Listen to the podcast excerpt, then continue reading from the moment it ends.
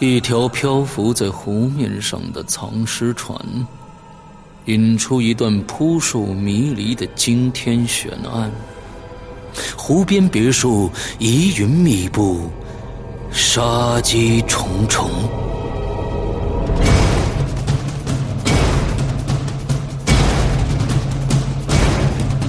鬼影人间》携手中国著名推理小说家蓝马，打造《鬼影人间》首部中篇推理悬疑音乐剧《湖边别墅的鬼影》。二零一三年三月十五日抽丝剥茧，全球首发。鬼影丛生，魅火舞动，精彩内容尽在《鬼影人间》苹果 APP。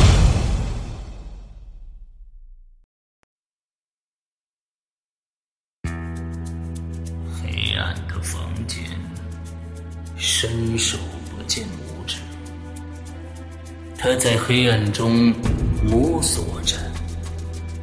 这时，有风吹来，把他的帽子吹到了地上。他低头把帽子捡起来，忽然有人摸了他一下。如果是你。这个故事该如何发展？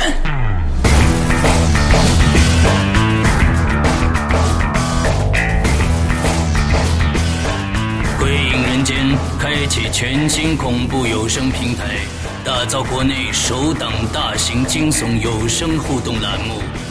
你现在收听到的是《鬼影重重》，鬼门洞开。你是天使还是魔鬼？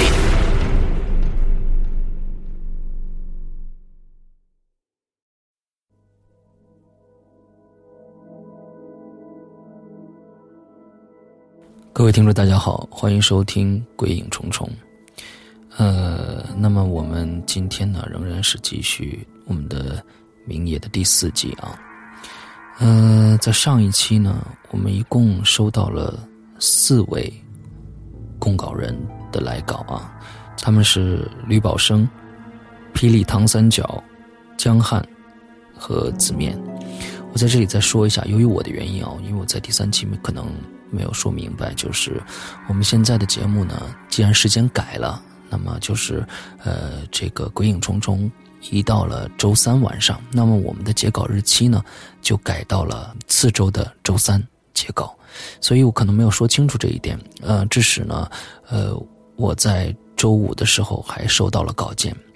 这次的供稿呢，人数少了，我觉得呢，可能是因为可能在第三集的这个这个故事结尾，在想象上产生了一些难度啊，所以到后面越来越难写了。但是呢，我收到这四篇文章，仍然让我每一篇都是相当相当的惊艳啊，可以说是惊艳，每一篇都是相当相当的好。嗯，比如说这个，嗯，江汉的，我觉得他是他的稿子特别的适合去拍电影，因为呃，他的稿子可能不适合播讲，因为他不停的在有时空的转换，呃，从这个时空转换到那个时空，呃，之后。我觉得可能按照他这个稿子来念的话呢，嗯，可能会让大家产生很多的误解，就是听觉上的时空转换不像视觉那么明显，所以，呃，他的稿子写的相当精彩，但是我最后就是没有选用他的，呃，在这里呢比较抱歉啊。再比如说是这个字面的，嗯。大家假如看到这个看过这个里奥纳多的一个《逃出禁闭岛》啊，这个这个电影的话，它里边是一个双重人格这样的一个人，而子面的这一篇《明夜四》的续写呢，他不只是双重人格了。我觉得在这里边我能看到很多人格的存在，到最后我到底是谁，嗯，根本无法分清楚。呃，写的相当的精彩啊。还有比如说吕宝生的，他真的。让整个的时空一下子向后推了很多年，他真正的做到了穿越。我已经不在这个我们第三集结束的那个那个剧组的那个日本那个房子里边了，一下穿越到了一个监狱里边。啊，很有意思。而且我呢，已经是一个古稀的老人了，所以每一篇文章都特别的有意思啊。嗯，这个星期我不知道为什么这个米饭团儿，也就是寿司，他没有把稿子发过来。我估计他是很忙，因为他最近工作每天听说是很晚才能回去啊。这是我一个很大的遗憾，没有看他的第四集啊。嗯，但是呢，我们这一期呢选中了一位名叫“霹雳唐三角”的一位新人啊，以前他每一期都没有没有给我们写过稿子。那“霹雳唐三角”这次写的这一篇稿子呢，虽然没有那么多的悬念在里边，但是呢，呃，他的整个故事陈述还是依照着这个第三集的结束这样叙事过来的，而且。我觉得他的扣题还是比较准的，因为我觉得，假如说第四集我们的空间时间再跳来跳去的话，大家就会有点乱了。嗯，从第一集捋到这个时候，我们的空间已经转换了很多次了，对吧？我们空间时间都转换了很多次了。第四集的时候，这位霹雳唐三角呢，他把空间稳定下来了，就是在这个日本的这种老房子里面发生的事情。同时呢，呃。我也跟他沟通过，他他第四集的想法，第五集最后大结局的想法，我觉得他的大结局想法也蛮不错的。在这里面，我跟大家说一下，嗯，你们在写这个续写的时候啊，可以这样去做。比如说，你们把其中的一集写完了，你最后给我给我留一留一段文字就可以了，就是说你对下一集的一个嗯设想。那么这样子呢，我就知道你的这一集的一些悬念、扣题准确不准确。那么下一期，嗯，是否还有继续写下去的可能性？嗯，我觉得这样的方式可能是最省时间的一种方式啊。嗯，那么还是要感谢所有给《鬼影人间》这个《鬼影重重》供供稿的这些朋友，你们真的很辛苦，几千字写下来，我知道费脑费力。呃，感谢你们的这这些的辛勤劳动啊，呃，那么我们今天废话不说了，我们接着来听，呃，明夜的第四集。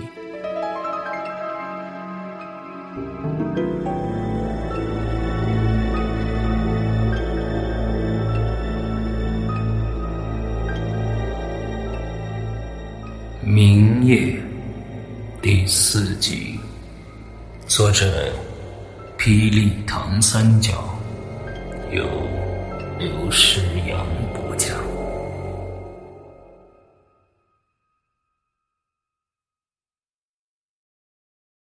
先不管了，咱们先下一个镜头，让男二号上来吧。我看到一个瘦瘦的身影，慢慢从门外走了进来。就在我看到他脸的一刹那。我惊了，这不是伊里吗？我的眼睛湿润了，心里酸酸的。此时此刻的心情无法言喻，我要把所有发生的一切全告诉他。我得跟他离开这儿。我顾不得他拍戏，飞奔到伊犁面前，用力抱住他。伊犁，怎么是你啊？我都快崩溃了，你知道吗？我我都想不明白，我活这么大，太邪性了。我怎么在这儿呢？这这到底是不是真的呀？有件事我必须跟你说。哎，对不起，对不起。呃，请问您是？伊犁，是我呀，我刘世阳啊。你你听我说啊，我真的搞不清这是怎么回事了。这这这一切太突然了，一两句话我还说不清楚。兄弟，咱俩赶紧离开这儿成吗？哎，不好意思啊，哥们儿，这个我真的不认识你，而且我朋友当中也没有叫刘世阳的，你可能搞错了，对不起啊。不是你怎么可能呢？毅力，我我刘世阳，你这什么时候？你别闹了，成吗？哎哎哎，兄弟兄弟，你别激动，我真的不认识你，你肯定是。来来来来，伊里，你这这戏还拍不拍了？赶紧的。嗯，我这还得拍戏，失陪啊。哎，伊里，我傻了。以前几乎每天都跟我混在一起的孙一礼，他竟然说不认识我，这到底是怎么一回事啊？在这里，我只有伊里唯一一个最亲近的人，但是他却瞬间变成另外一个人，一个陌生人。我该跟谁说？我又该相信谁呢？少爷，我一直在找您，原来您在这儿啊！一个苍老的声音打断了我。我回身望去，是一个耄耋之年的老人，个头比我略矮一些，瘦瘦的，花白的头发，小眼睛眯成一条缝，戴着厚厚的花镜，高鼻梁。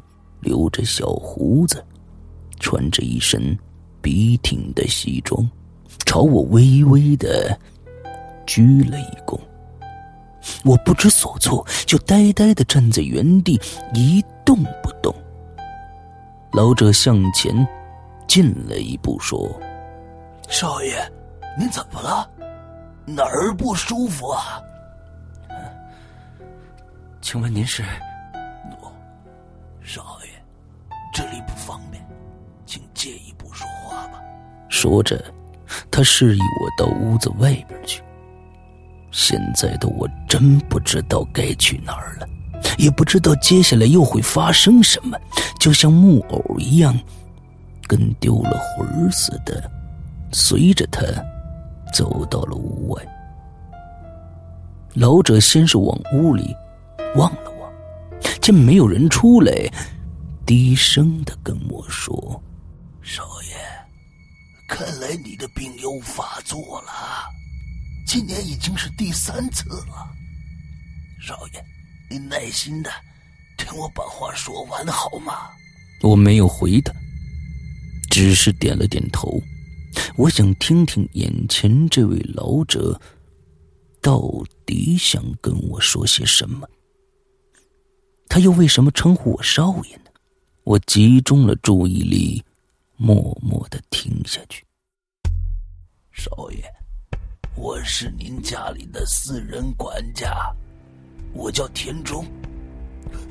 我今年已经九十了，您可以说是我看着长大的。我年轻的时候，呃，就在您家里做管家，在您很小的时候。您的爷爷就去世了，在您七岁那年，您的父母开车带您去郊游，在一段崎岖的山路上，突然发生了事故，只有您幸存下来。接下来的这些年呐，都是您的奶奶在照顾您。去年的这个时候啊。奶奶也去世了，可能您和奶奶的感情太深了，她的离开带给您很大的刺激，致使您患上了目前世界上罕见的封存性的记忆破碎症。只要病发的时候，您之前大部分或全部的记忆都消失了。而且会出现很多的幻觉，这已经是您今年第三次发作了。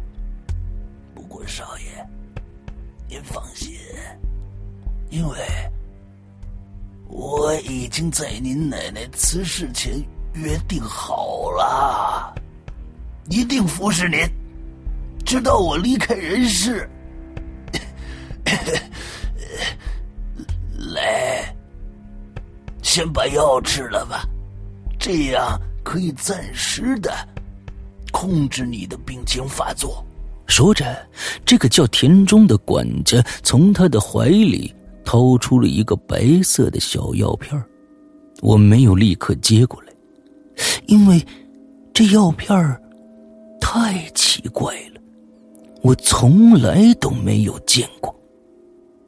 田中可能看出了我的疑惑。笑着说：“少爷，这药你也不是第一次吃了，放心吧，吃了以后，您就会舒服些的。一定要相信我。来，拿着。我半信半疑的接过药片仔细端详了一番。这是一个人形的小药片精致极了。那药片的头部还有面目表情，白色的小人正在不怀好意的看着我。算了，管他呢，先吃了再说。也许管家说的是真的，我吃完就能记起以前的事情。那样的话，我起码知道这究竟是怎么一回事。我把药片放进了嘴里，这药片几乎没有什么味道，我只是感觉嘴里面麻麻的，非常的难受。我皱着眉头把药咽了下去，管家。微笑的点了点头，但没有给我水。我心里充满了无数的疑问。听管家刚才跟我说的那些，好像跟真事儿一样。那如果是真的，现在我唯一可以信任的人，就只有他了。我的眼眶湿润了。从小一起玩大的伊犁，竟然不认识我，而凭空出现的管家却知道我的身世。也许以前那些记忆真的是我发病时出现的幻觉，全都是假的。也许伊里只是我幻境中的一个人物角色，他根本就不认识我。以前也根本没见过面。也许我面前这位刚认识的管家，才是陪伴我这么多年真正的亲人。也许以前那些都不是真实的，只是我病发时的假想。到底哪个才是真的呢？我现在自己都搞不清楚了。看来，我暂时可以信任的，就只有这位叫田中的管家了。田中，这个名字好日本呢。田中先生啊，呃，您的名字挺特别的啊。少爷，您上次病发的时候啊，也是这么说的。看来您真的是一点都不记得了。少爷，我是日本人呐。日本人？那那您的中文说的也太好了。您不说，我还以为您是中国人呢。这还得谢谢您的奶奶。我的中文全是您奶奶教的。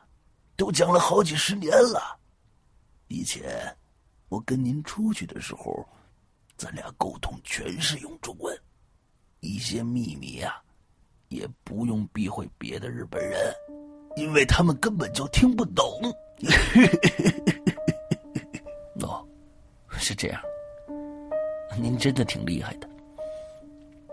嗯，您说的秘密是什么意思？是什么样的秘密？少爷，这事儿还得慢慢跟您道来。不过您先别着急，我会一点一点告诉您的。现在看来，您的记忆一点儿都没恢复，所以咱俩呀，还得慢慢来。那那好吧，听您的。少爷，请您以后。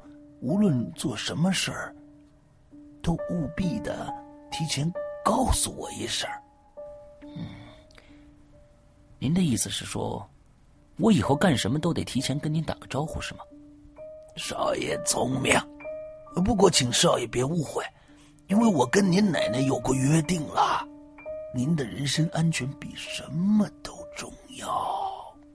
我要对您负责，这样您的奶奶在天国里也能安心了。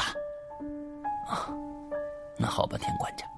哎哎，少爷，您您叫我管家或者田中就可以了。好吧，田中管家。少爷，您真幽默。那我以后就叫您管家了，成吗？没问题，少爷。只要您喜欢就成。嗯，那好，管家，我问你，屋子里这些排戏的人是怎么回事啊？哦哦哦，少爷，之前是您允许他们使用您的别墅排戏的，而且他们愿意出很高的价钱，您没印象了吗？啊，哦，真是想不起来了。没关系，他们付过费用了。那那这么说，这个房子是我的吗？对呀，少爷。而且这个房子可不是一般的房子啊，这可是栋大别墅，是您奶奶留给您最好的礼物了。这别墅如果折合美金的话，价值一千万。除了这个，您的奶奶还给您留了一个上市的财团公司呢。天哪！我真是无法形容现在这种感觉。我的钱多的都能吓到自己。想想之前经历的那些幻象，虽然把我折磨的够呛，但是现在想起来。都是值的。我刘世阳的真实身份原来是个有钱人，这里才是我真正的家。不过我现在更想知道，我为什么有这么多钱？我的家人都是做什么的？我到底还有没有其他的亲人了？看来我真得跟紧了这个管家，因为他好像什么都知道。少爷，今天是个特别的日子，我带您去个地方。说完，他就进了别墅。不一会儿的功夫，管家已经从别墅里出来了，一边朝我微笑着，一边说：“那咱出发吧。”管家，嗯，咱这是要去哪儿啊？你跟我来。到了，你就知道了。说话间，我看到管家右手拿着一个黑色的包裹，鼓鼓的，看不出里边装的是什么，显得有点神秘。但我又不好意思问，只有默默的跟在他的后面，心里又期待又忐忑。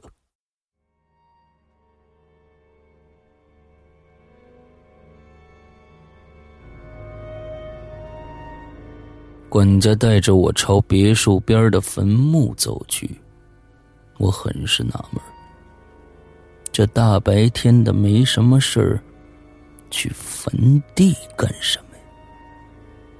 我不由得提高了警惕。走了一会儿，我发现几乎视野范围之内，全都是墓碑。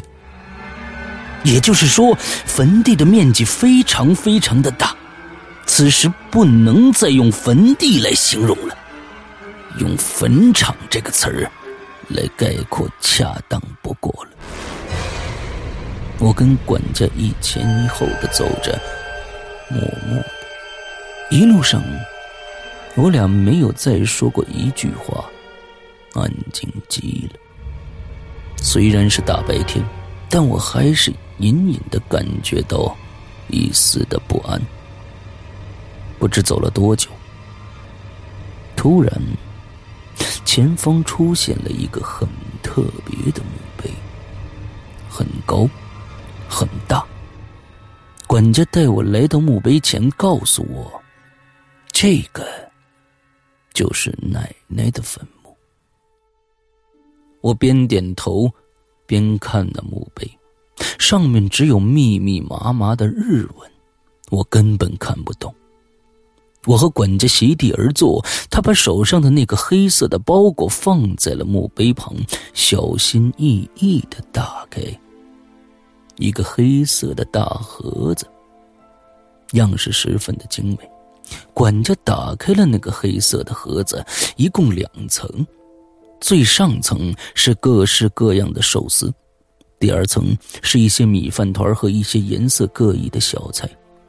管家把这些东西整齐的摆在了墓碑的前面。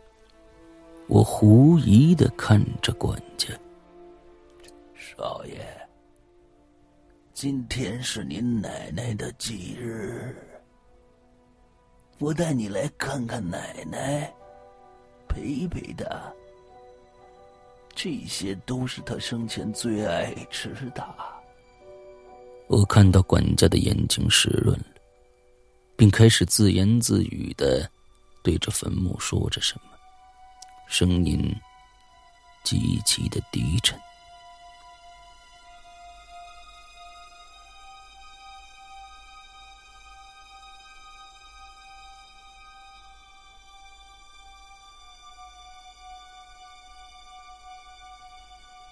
时间过得很快，转眼间已经是黄昏了。管家，我看这时间也不早了，我们是不是该回去了？我真的有点累了。管家朝我点点头，起身收拾好东西，领着我原路返回。到了别墅的时候，我的眼睛已经开始半张不合了，眼神都开始游离了。我斜着身子坐在了旁边的餐椅上。这时，管家走到了壁炉的旁边，拿起了上面的黑瓶子，随手拿了两个杯子，走到我旁边说：“少爷，来一杯吧。”说完，他把两个杯子都倒满了，递给了我一杯。我接过来，猛地喝了一口，一阵恶心的感觉使我把喝进去的东西。全都吐了出来。这是什么呀？少爷，这可是上好的清酒啊，连奶奶都非常的爱喝呢。现在的我已经沉浸在强烈的困意中，起身朝楼梯走去。啊管家，我实在太困了，我先去睡了。啊，那少爷好好休息吧，有什么事情就叫我。我摆了摆手，上了楼梯，躺在床上，昏昏沉沉的，闭上了双眼。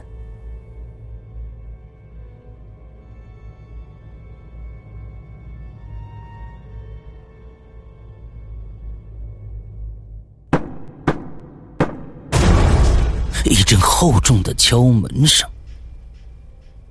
我在半睡半醒中睁开了双眼，这声音是从哪儿传来的呢？是楼下。我猛地坐了起来，蹑手蹑脚的走出了房间。我一步一步的顺着楼梯往下走。快到一楼的时候，我看到了那古老的木钟，分针和时针紧紧的重合在了十二的位置上。这时，我看到管家从楼下的一个房间里走了出来，步子很。他来到了门前，我的心咯噔一下，条件反射一般往楼上退了两个台阶偷偷的看着。管家慢慢的打开了门，说了一句：“您回来了。”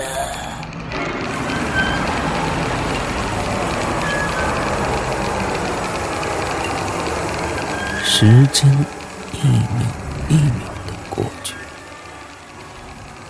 但是根本就没有人进来。管家轻轻的关上了门，转身回到了自己的房间。我快速的回到了房间，坐在床上。天哪，他这是在干嘛呀？他在给谁开门呢？又是，又是谁敲的门呢？无数个疑问在我脑海中盘旋。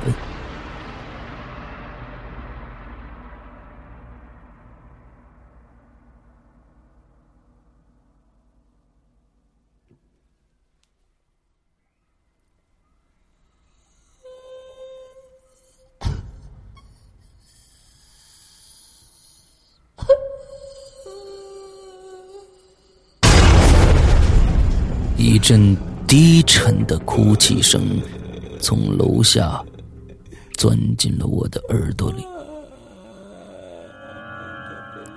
天哪，这、这、这是来的哪一出啊？这、这是谁呀？我立刻躺在了床上，把被子蒙得死死的。可这哭泣声就在这死静的屋子里轻轻的。飘着，我被憋得喘不过气来。到底是谁？我他妈一定要看一看！我掀起了被子，朝一楼走了下去。那哭泣是从管家的房间传出来的，门是半掩着的。我透过门缝。看到管家手里拿着一个发黄的、巨大的照片那照片上有许多的人，其中的一个是那样的特别：长长的头发，白色的连衣裙。怎么又是他？我看到管家用手在轻轻的抚摸着照片上的他，乱了。这次真的乱了，这他妈到底是怎么一回事儿？这里一定有不可告人的秘密。我转身快速的回到了房间，把所有的疑问摊开在脑子里，想理出一条思路。可沉沉的困意。瞬间向我袭来，带着这些疑问，我睡了过去。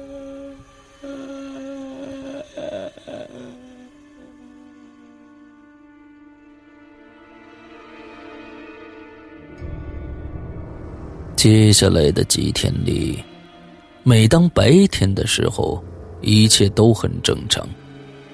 可是，一到了半夜，那令人毛骨悚然的敲门声几乎准时在凌晨十二点响起。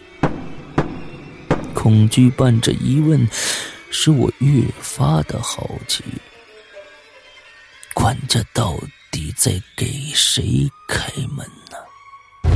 他难道是在故意吓我吗？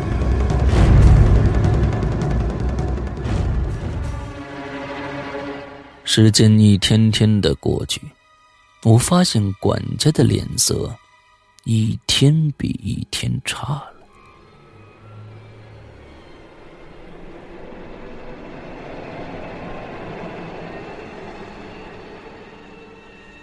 少爷，今天晚上我就不回来住了。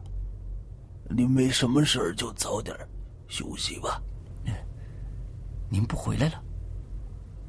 你你要去哪儿啊？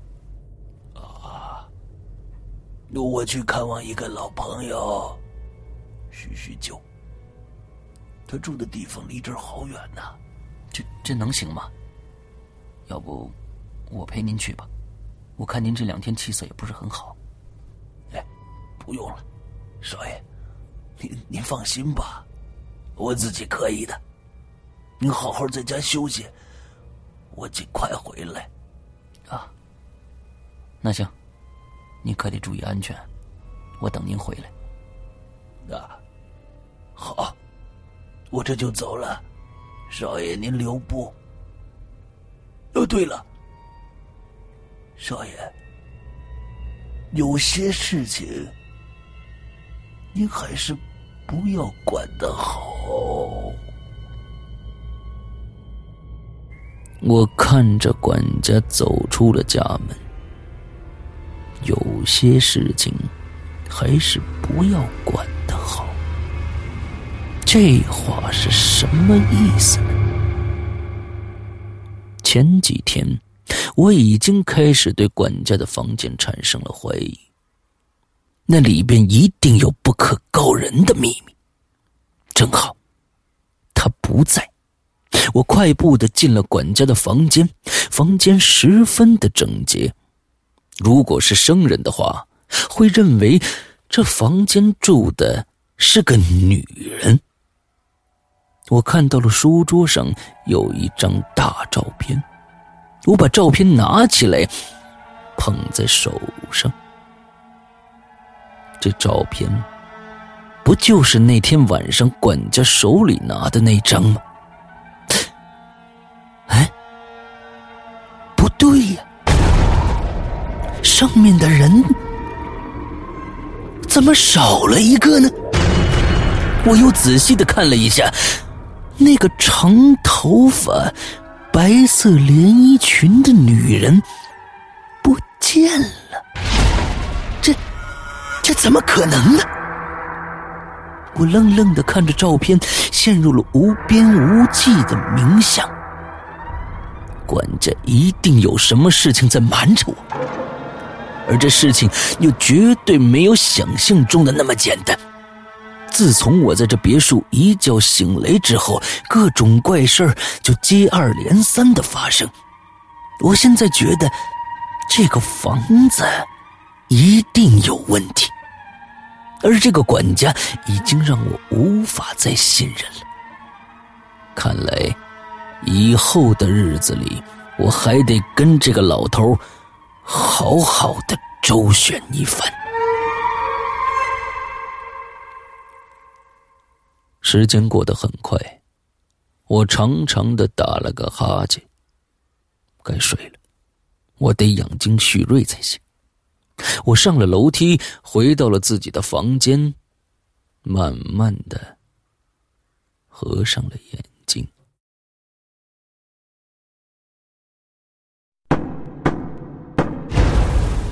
那敲门声再一次把我从熟睡中叫醒。我没有理会，反正管家会去开门的。我蒙上了被子，门还在响着。管家今天开门也太慢了，一定是睡得太死了吧。白天的时候跟我说他晚上不回来了，我该怎么办？我隐约的记得那门上好像根本没有锁。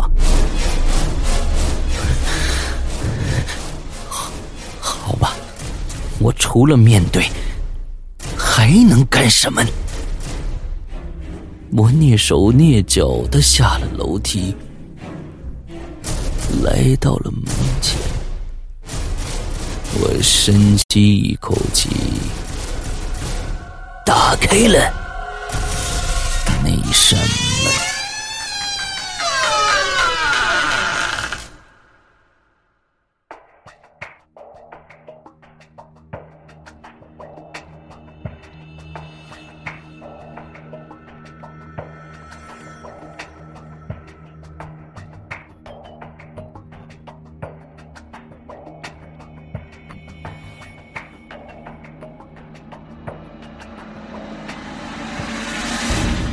你刚刚收听到的是《鬼影重重》，故事并没有完结，下面的故事等着你来续写。